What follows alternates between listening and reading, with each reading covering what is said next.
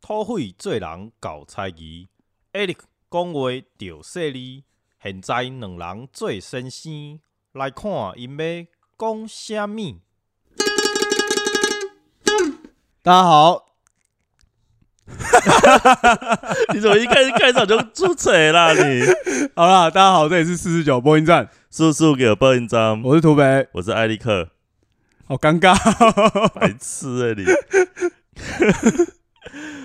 好啦，土匪，我们认识这么久，不要，不要什么，我都还没问。我完全知道你想要干嘛。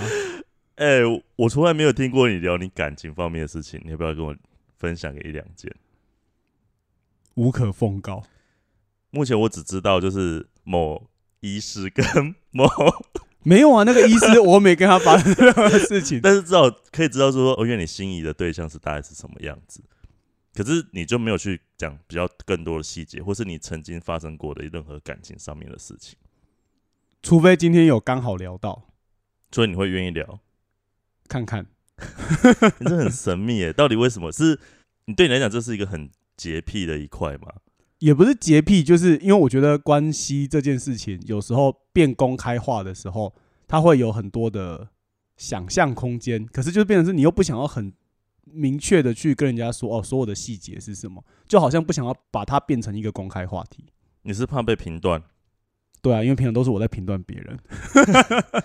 哦，好了，其实今天我刚刚会土匪问这个问题的话，也是因为我们今天想要聊跟感情关系有关，特别又是奇，呃、应该不是奇怪，就是说比较不是常态，大家觉得的关系。我想我们就聊一些感情事情，应该也蛮无聊的。我们就来聊一个可能会大家比较会有争议的一个关系，对，就是要来讨论一下，就是可能政治不那么正确的。开放式关系。对，什么是开放式关系？你要你要有被定义吗？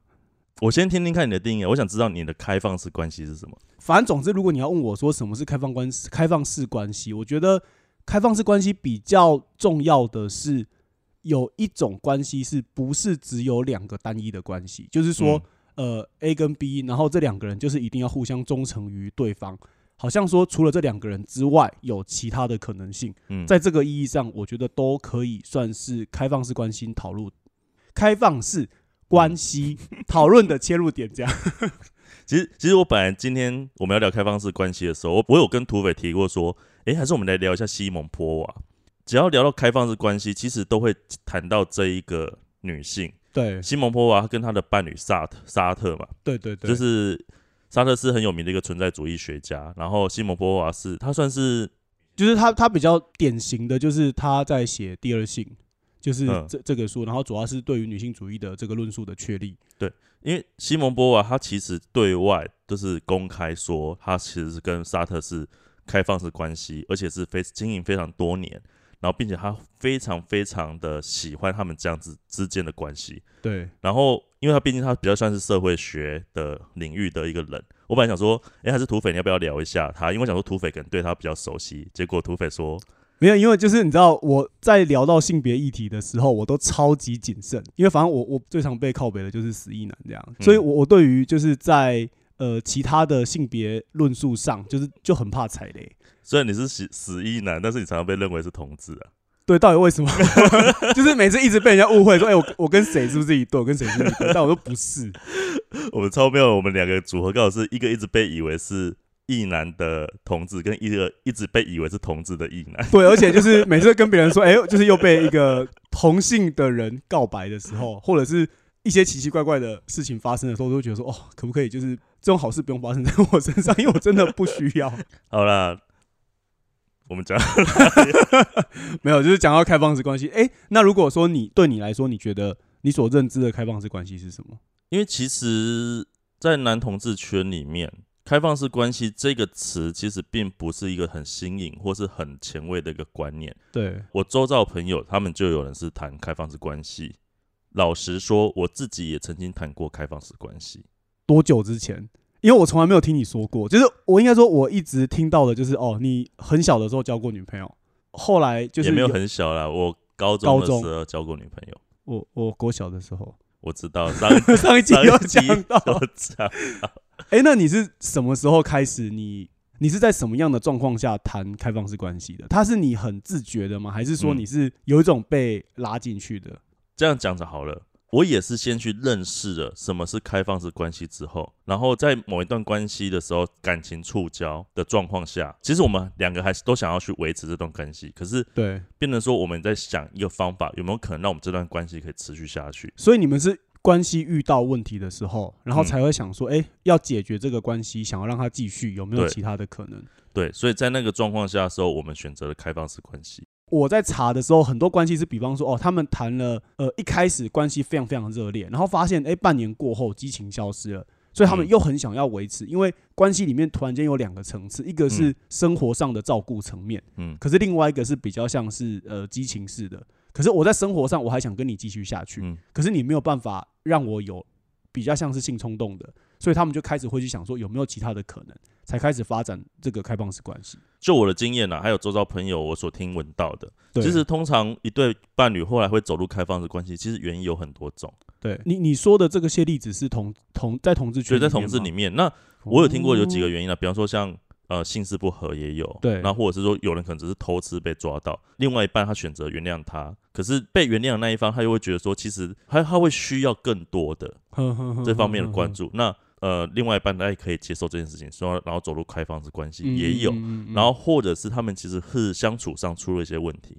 很多人都以为开放式关系是跟性性有关系嘛，比方说我最常听到就是这样啊，好像会谈开放式关系的人就是很花心。对，就是开放式关系好像就会跟他说，哎、好像不忠贞。因为说，我觉得开放式关系很容易被贴上不忠贞，或者是说，好像一个不满足，就是想要再去找其他个人这样。你就是觉得不够嘛，你不够爱对方，所以你才会想要出去外面找。呵呵呵呵呵。可是那完全是两回事，我觉得这个是要分开来谈的、我我觉得关于什么叫做爱对方这件事情，我觉得我们等下后面还可以谈，因为我觉得这个更复杂。嗯，可是就是针对在开放式关系这件事情上，就是我还是比较想要先听你自己爆料，我自己爆料什么？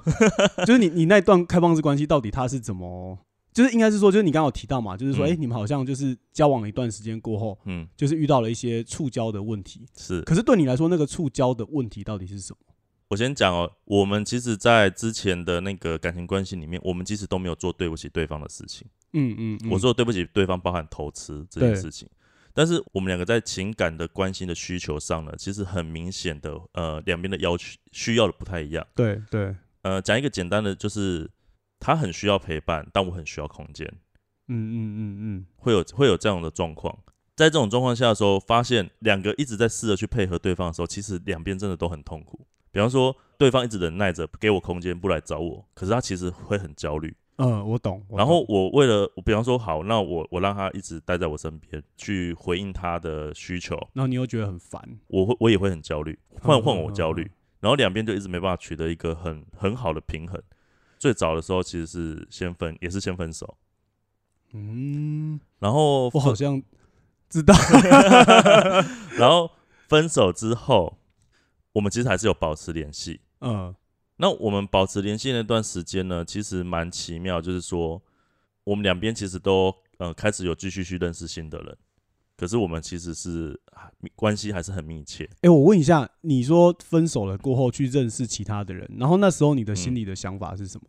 是想要盖掉那种痛苦的感觉吗？还是也不能说是要盖掉什么痛苦感觉，应该是说对于分手，对于两个人来讲，其实都会造成蛮大的一种心理的脆弱嘛，或者空虚。嗯嗯嗯嗯，可是其实我们也知道问题所在。对，当然，在传统的观念里面，我们觉得啊，既然不适合就分开，找新的对象，下一个会更好，会更好。哦，可能大概是这样，所以我们可能也在去认识新的人。嗯可是，在这个过程中，我们发现其实好像一直都没有再找到一个更契合的对象。嗯，所以后来就复合了。对，然后我们复合的时候，那时候我们两个也是谈说，我们试试看开放式关系。那你有上网做功课吗？只有你谈恋爱才会做功课，不是啊，就是会你不你你不会想要先上去查有没有就是什么是开放式关系，然后到底嗯一般的人如何去经营开放式关系？你有去看网络上人家分享的这些吗？首先，我觉得开放式关系这件事情，对于一般人的观念，它已经是一个很不，他们所谓的不正常的关系了。嗯嗯嗯，我就已经不想要用那一套所谓的世俗标准来去维持我的接下来这段关系了。嗯嗯嗯嗯，那为什么我还要自己再去把我自己的这个关系去做某一种框定，对，嗯，很嗯。奇怪嘛？其实一开始的时候，我们彼此呃约定三章，就是说可能哪些事情不能做，哪些事情怎样，你说在讲到说，哎、我们现在进入开放式关系嗯。吧，有约定有约定一些特事情，特定的事情是不能做的。可是我们发现那个是有问题的。你说约定这件事情是有问题对，我不能说全部的开放式关系都这样。我知道有些人谈开放式关系呢，他们其实是有条件的，有条件的，对对对，有规定的，然后并且是要严格执行的。嗯我自己这边呢，我们会有一个状况，就是说，其实当你有那些规范在的时候，我们其实还是很在乎对方，所以我们做什么事情的时候，脑中第一个想到的是其实是对方的，感受。可是很现实的一件事情，也知道说，如果我们又回复到最早以前的那种感情模式的时候，我们是走不下去的。对，所以我们发现，当有这些规定在的时候，反而会变得很不自在，甚至会想说，诶，是不是要隐瞒对方？我觉得开放式关系很重要一件事情，就是必须建立在信任上面。那我先问一下，你们当初的那些约定的事情是什么？我可以问吗？比方说采报备制，哦，比方说现在你要跟个另外一个要发展关系的人出去，然后你就一定要跟他讲，他也不见得关系哦，你只是想要去认识新的人，你想要跟他出去，你可能都要报备。然后或者是说，呃，你今天可能在网络上跟某个人聊，必须告知对方说，诶，我可能最近跟谁聊得比较热络。就要让他知道说有这个人的存在，这样。对，其实我们还是有时候都会自己去设想说对方会不会怎么想。嗯，嗯然后在这种状况下的时候，其实会有一种莫名的罪恶感产生。这种罪恶感产生，并不是因为我们对于开放式关心的觉得不妥，罪恶感产生是因为我们害怕伤害到对方的感受。这个我好像可以理解。所以后来你们怎么处理？后来我们决定说，那都不要有这些，我们把规定降到最低最低。最后的一个，呃，很简单讲，就是说，我们对外不会去隐瞒我们有另外一半。我在网络上查到了，就是蛮多开放式关系，他们在讨论，因为有一些可能做心理智商的，或者是说做心理学研究的，然后我们就会讲说，诶，开放式关系其实有一些前提，嗯然后那个前提就是首先就是在。因为我信任你，然后嗯我信任你到，就是我知道你会有你在心理上的需求，嗯可是就是你绝对不会抱持着对于我有任何的怀疑嗯的前提之下来进行这个，所以等于说，即便你现在没有立刻回我讯息，就是我都是相信你的。嗯嗯，所以等于说，好像是关系没有达到一定的程度的时候，立刻一交往就说我们是开放式关系。我觉得在我的想象里面，其实是蛮困难的。我觉得是困难，但不是不可能。就是你除非刚好另外一半他在对于开放式的认知嗯，跟你刚好完全是一致的，同步率是有的，你才有可能会去进行。如果你们的认知上有差异的时候，其实你光是要把那个差异拉到一样，你又采一个相对的是很需要信任的开放式关系去经营的话，那个差异很难拉近，反而会越来越大。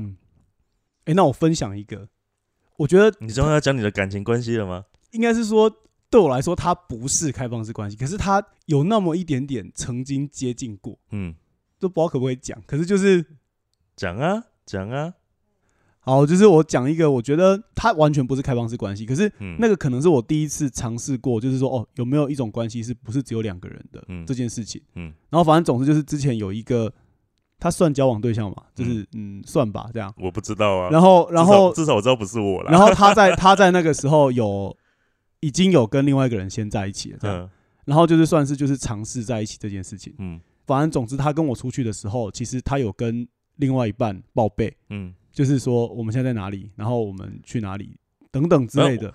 对方是知道你的存在，还是对方知道不只是知道你的存在，还知道你跟他的特殊关系是哪一个？都知道，都知道。对，然后反正就是，总之就是时间非常非常短，但就是在在那个过程当中，我觉得超怪。我自己觉得那时候我原本也是，那那算是我最接近开放式关系的一次，嗯，可是我还是觉得很怪，这真的很怪。然后那个怪就是怪在哪？嫉妒心，哦，我觉得嫉妒心在开放式关系里面真的是很大的一个问题，就是说你要怎么样分配，就是完全不嫉妒，然后你真的不在乎。我觉得它是开放式关系的一个对我来说的一个最难跨越的障碍。我觉得嫉妒心的源头其实还是来自于信任这件事情。如果你真的相信对方，可是，可是我觉得那个跟信任不完全，就是信任是一回事，可是嗯信任是指我相信你，可是占有是我自己这边的，所以那个嫉妒是来自于就是想要占有这件事情。然后对我来说，我知道这样不对，可是我还是会这样想，所以我无法这样。好了解，好，那我们先休息一下。好，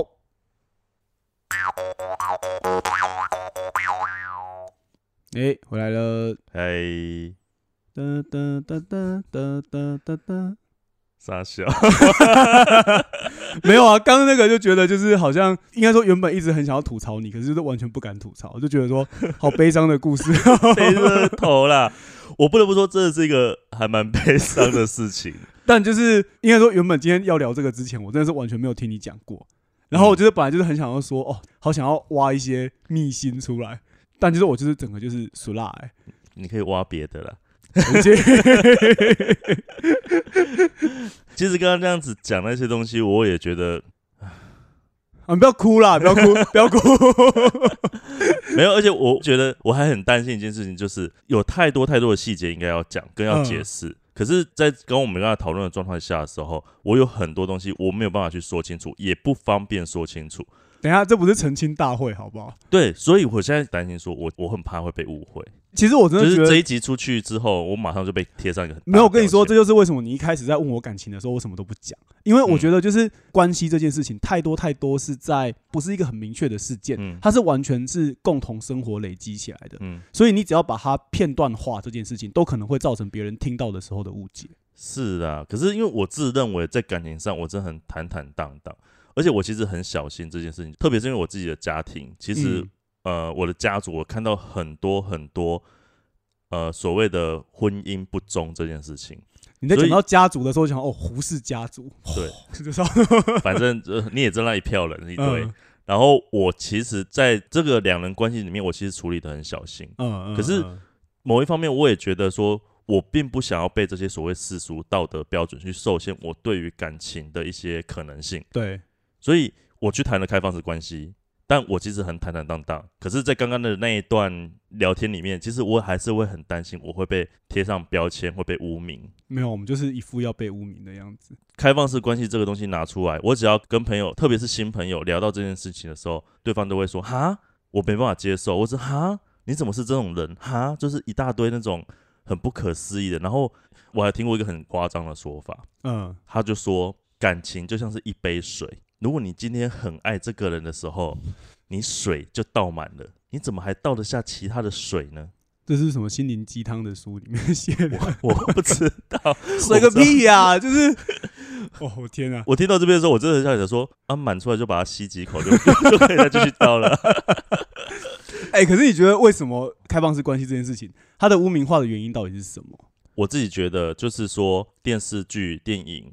然后我们对于爱情的一种推崇、婚姻的观念等等的这些东西去形塑，好像感情就是建立在两个人，而且是海枯石烂的这种状态下，才是一个真正被值得歌颂的爱情关系。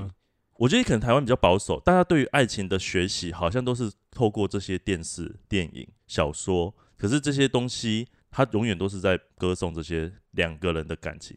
哎，说到这个，其实我每次看到，比方说像新闻有些艺人的事件啊，或者是什么。然后你看到下面的留言的时候，都还是会捏一把冷汗。就是我真的以为，好像说我们从整个你是要说小猪吗？我我没有说谁，就是这些事情好像已经台湾从什么七零八零年代走到现在，应该很开放了吧？这样，嗯。然后而且就是下面留言那些人，本来想说啊，一定是老一辈的才会觉得说哦，关系就是要就是那个以前既定的那个样子。然后没想到就是一些都比我们年纪都还小的人，然后讲出来的话都很像是。死掉的灵魂附身之类，就是啊，你怎么现在还会在讲这种这么性别不正确的事情？就像以前你知道歌手有所谓的玉女歌手，就是当你今天歌手他被冠上玉女两个字我只听过玉女小番茄，那是剩女，玉女剩女玉女圣，它是两个品种。那个如果有没有圣女番茄？有啊，有剩有有，所以真的有玉女。你说的玉是欲望的欲吗？我们的荷叶边家里面出产。无毒友善栽培小番茄就是玉女小番茄，所以是欲望的欲，玉女 就是玉洁冰白玉洁冰淇淋。对对对对，所谓玉女就是讲玉洁冰清嘛。哎，等一下你要不要讲一下谁是荷叶边？哦，荷叶边就是我们就是四十九播音站的幕后的人，然后他永远不会出现的，大家放心。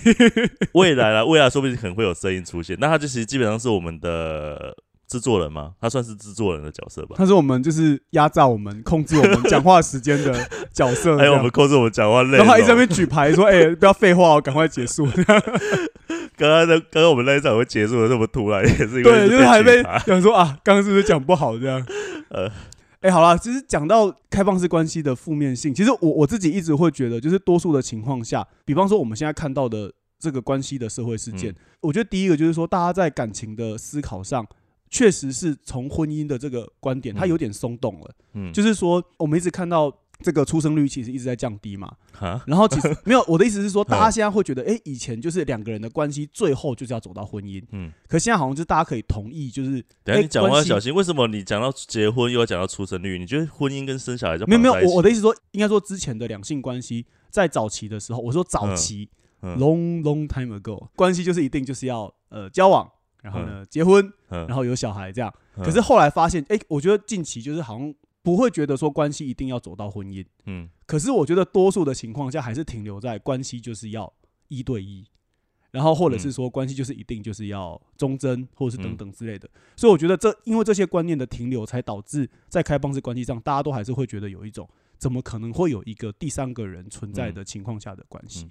他们都被灌输一个观念啊，如果你真的够爱这个人，你就不会爱上另外一个人。对，这就回到我们一开始在讲爱的这件事情。我觉得嗯。爱有很多个不同的层次，就比嗯。方说，有一些爱是真的是建立在很日常性的，嗯，像像你对我吗？我跟你的爱是建立在就是可以来你家喝可乐，没有，就是那个关系，就是当它变得很日常、很日常的时候，可是嗯。就比方是说我不会去就是 Seven 嗯，买咖，哎、买什么？我原本想要不会去 Seven 买咖啡，这样，就我的意思是说，就我们会在不同的情况下有不同的需求。嗯，然后我觉得一个人在爱的关系里面，他不是只有一个向度的，嗯。所以比方说性可能是爱的里面的一个环节，是啊，生活可能是一个环节，嗯。然后或者是说陪伴，嗯。或者是照顾，可能嗯。也是一个环节。嗯。然后我觉得其实开放式关系里面，它其实很重要的是说，在我们的关系里面，可能嗯就是你你真的能够完全满足我在其中一个部分，可是嗯好像们我可以，我不要。就我觉得我好像很常看到，就是说哦，一对夫妻好了，他真的很爱他老婆，嗯，可是，在性方面就是两个人就是不合，这样。当那个性没有办法被满足的时候，他就会变压抑。哎，想到那个 Netflix 有一部电影，好像对，一部日本电影叫什么？老公的那个进不来啊，对对对对对。可是我还没看，但我已经把它加入我的片单。我我也还没看，那你有加入片单吗？有改天我们一起看。好了，继续讲。应该说还是会觉得，其实应该是说开放式关系也开始让我去思考到，就是说到底我们外在的人，或者是说这个社会上在思考关系这件事情上，应该说我觉得开放式关系最大的点是在关系如何变得开放，不要让它变得单一化。就是其实我觉得在录这个节目的时候，我自己的心态是我也没有说哦，我们所有的人都要变成开放式关系，是啊，或者说我们超级鼓励开放式关系其实没有。嗯可是我觉得应该是起码有一个思考的点，就是说关系还有什么可能性？那就是说，在开放式嗯关系里面，就是我觉得当你用污名化的角度直接去断定它的时候，嗯事实上你根本没有办法看到，就是什么是潜藏在过去的关系结构里面没有办法被解决的事情。嗯嗯嗯，对，我们其实就是要一个选择性，在这个当代一个这么多元的一个社会里面，为什么我们的选择跟价值还要被单一化？小朋友才选择，也是。我全部都要，好了，我给你。我不要。回到我刚刚讲到，就是嗯说、我跟网友聊天，对，然后或者是新认识的朋友聊天，讲到讲到开放式，他们反应真的超大的。对于开放式关系的污名，到一个我觉得一个很夸张的地步，就是我举一个例子，你是不是讲他就立刻你就立刻被封锁？就是我我有教过开放式关系，然后立刻被黑屏。不过他们一开始还是会先跟我聊一下，他们想要试着去有点要去解释这件事情，然后我跟他讲完之后，可能我讲的也有道理吧，他们都会说哦，那我了解，但是后面会补一句，就是说，但我还是不能接受然，后就把你封锁了。是也没有了，可能我还是够帅，没有啦。我举一个例子，我刚刚讲的就是那时候我在开放式关系，嗯，我有认识一个呃新的朋友，然后我们就在见面之后，在聊天的过程中，我才知道说，哎、原来她也有男友。哦，所可是一开始你不知道。对，哦，然后发现她也有男友之后，我就说，哎、所以你也是开放式关系哦？她说不是，我说啊，那现在是，她说她男朋友不知道，然后我说啊，这样好吗？所以如果照她的状况，这就不能够算是开放式关对，系。因为他照他的状况，他是算是违背他们的信任、他们的承诺嘛，对他等于是对对偷吃啊。那我就说这样好吗？他就说我知道我在干嘛就好。好，我想说他开心就好嘛，那是他家的事情，对反正不关我的事。后来呢，呃，过了好几年之后，后来我的关系也结束了，他的关系也结束了。嗯，然后我们又再一次的又开始联络。那在联络的过程中的时候，我们就是有点开玩笑的，就说：“诶，要不然我来追你好了。”这样子，我就撩他。嗯，我讲完这句话的时候，他就回我一句说：“不行，因为你太花心了。啊？为什么？”对，就因为我曾经谈过开放式关系，他觉得我太花心了。我整个傻眼，我想说：“诶，偷吃的不是你，我还是就是在被允许的状况下出来认识新的人，可是你却……嗯等一下嗯我现在想要讲一个超级政治不正确的话，你说，我最喜欢政治不正确。就是因为我觉得像他那种思维，就是他跟传统的一男的想法，我觉得真的没什么两样。就是偷吃可以，开放式关系不行。很奇怪，哎、我觉得也不只是在意男，可你不就很荒谬吗？就是好像偷吃的情况下，大家就是会觉得说，哦，这就是会犯的小错误这样。可是我觉得他们可能会觉得，就是说，哦，他知道他在做这件事，他在干嘛，嗯可他也知道这件事情不一定对。嗯可是好像开放式关系让这件事情变得公开或是合理化的时候，大家反而不能够接受它。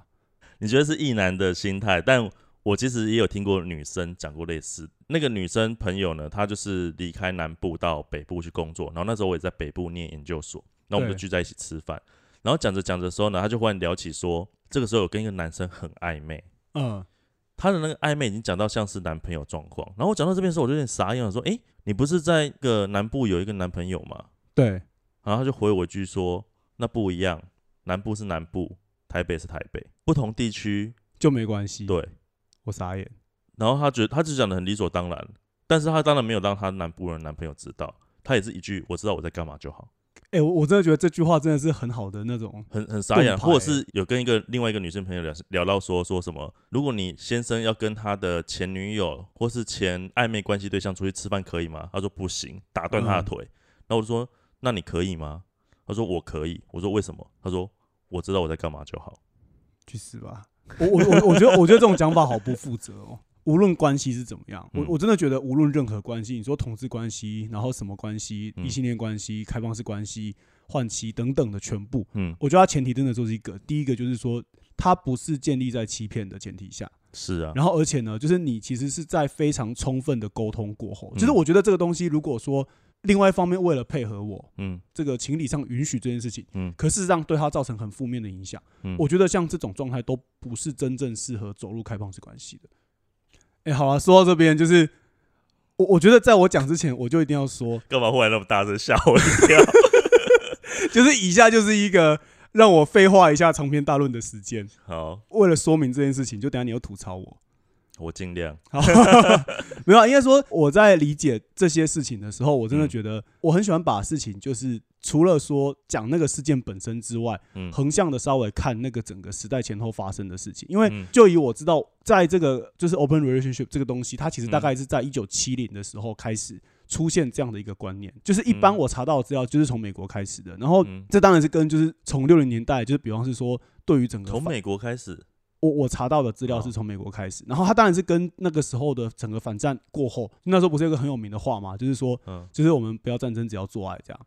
就是嬉皮嬉皮，对对对对，就是说整个个嬉皮的文化开始，就是嗯。大家开始去想的是，在战后的整整个，就是你在现实当中的某一种嗯。很压抑吗，或是很怎么样，然后性反而是一个真正解放的时刻，然后甚至他们想要去破坏掉一些非常传统的这个既定的结构跟想法，对，然后所以在那个时候开始出现了开放式关系这样的想法，这样让我想到一部电影，哎，那个胡适托风风波，对，就是李安的对电影。对对对对对，那部电影有一幕让我很印象很深刻，就是他走到一个水池边，嗯然后一群人就是都裸体，然后在池边里面嬉戏。那一幕看到的时候，我完全没有觉得任何一点点的不舒服感，而是有一种好像看到那种失乐园，对对对对。呃，伊甸园呐、有种伊甸园的感觉。因为我觉得在那个状况下，真的不是什么有色眼光或干嘛，它就是一个嗯真的是完全自由的，就是在那个时候没有任何的遮蔽，然后没有任何的什么东西卡在我跟你当中，就是完全就我们是卡了什么？没有没有卡，我们卡的麦克风。对，然后所以就是从七零年代开始的时间。然后我觉得有一个东西就是嗯开放式关系过后，当然它会涉及到的就是不无论是性的关系，然后嗯或者是说情感的关系都是开放的嘛。嗯，然后刚好好死不死，就是嗯。真正开始发生这个艾滋的案例，嗯。或者说艾滋真正浮上台面，大概在一九八零的时候。嗯。对，所以我觉得从七零到八零的这个衔接的前后关系，就是好像会让就是开放式关系，或者是说呃非单一化的关系跟所谓的性疾病化的事情连接在一起，然后好像才会造成刚刚我们所说的这种，这是很扭曲负面的。可是它其实真的不是原本的状态。我我现在也不是要谈艾滋病污名化，可是那时候艾滋病出来的时候，我甚至听过一种说法，就是说哦，因为就是人们太淫乱了，所以上帝才发明艾滋病对对对对，来惩。戒人们，然后或者是说艾滋病检查要有潜伏期三个月，对会有这个三个月的原因，就是因为要让你不能够说哦马上接一个接一个，要有空窗期，才不会就是这么的淫乱。我想说你到底在讲什么？所以我觉得那个真的是就是人对于疾病的恐惧等等的，就会把它跟某一些非常态的事情连接在一起。嗯哼，对，所以我觉得开放式关系它真的，无论你支不支持它，它总之就是一个好像能够让你重新去思考一下，即便你现在是处在单一的伴侣关系，我都觉得嗯都好像可以想想，就是说，诶，如果万一今天能够变成开放的时候，你可以接受吗？你不能接受吗？是啊，我觉得其实今天当然就像土匪刚刚讲的，我们并不是要特别去宣扬一定要对开放式关系，或者是什么关系走到后来，你就要想想你是不是可以转成开放式关系，完全不是对这一回事。我其实这次想要谈这个时候，我最主要其实是只是要首先感情关系绝对不是只有单一种，它不是只有一。种可能性。对对，然后第二就是，人家谈开放式关系，对方你情我愿，两边都高兴，他们要怎样？然后出去外面，人家也愿意配合，那管他们干嘛？到底为什么又要这边酸言酸语？到底为什么又要去挞伐这样子的人？我实在也不懂了。而且我真的觉得，就是任意用你对于你不知道的事情，或是你不够了解的事情，嗯你任下判断等等的，就是都会造成伤害。然后这个其实真的是我在看最近杨亚哲的那个《天桥上的魔术师》，嗯今天早上刚看，就是 Netflix 更新到第八集了。嗯，然后反正就是某些画面就觉得说，哦，这是真的是不要用你自己的浅见去判断，或者说任意者去下一些很负面性的东西，嗯因为那个嗯对于一个人的生命来说，可能真的是压倒他最后一根稻草的。对，所以是啊无，论如何，就是闭嘴。我觉得这个社会这么可贵，在于它的一个多元样对态。然后当我发现开始又变得慢慢单一一种价值思考的时候，我真的觉得真的是一件让我会觉得蛮恐怖的事情。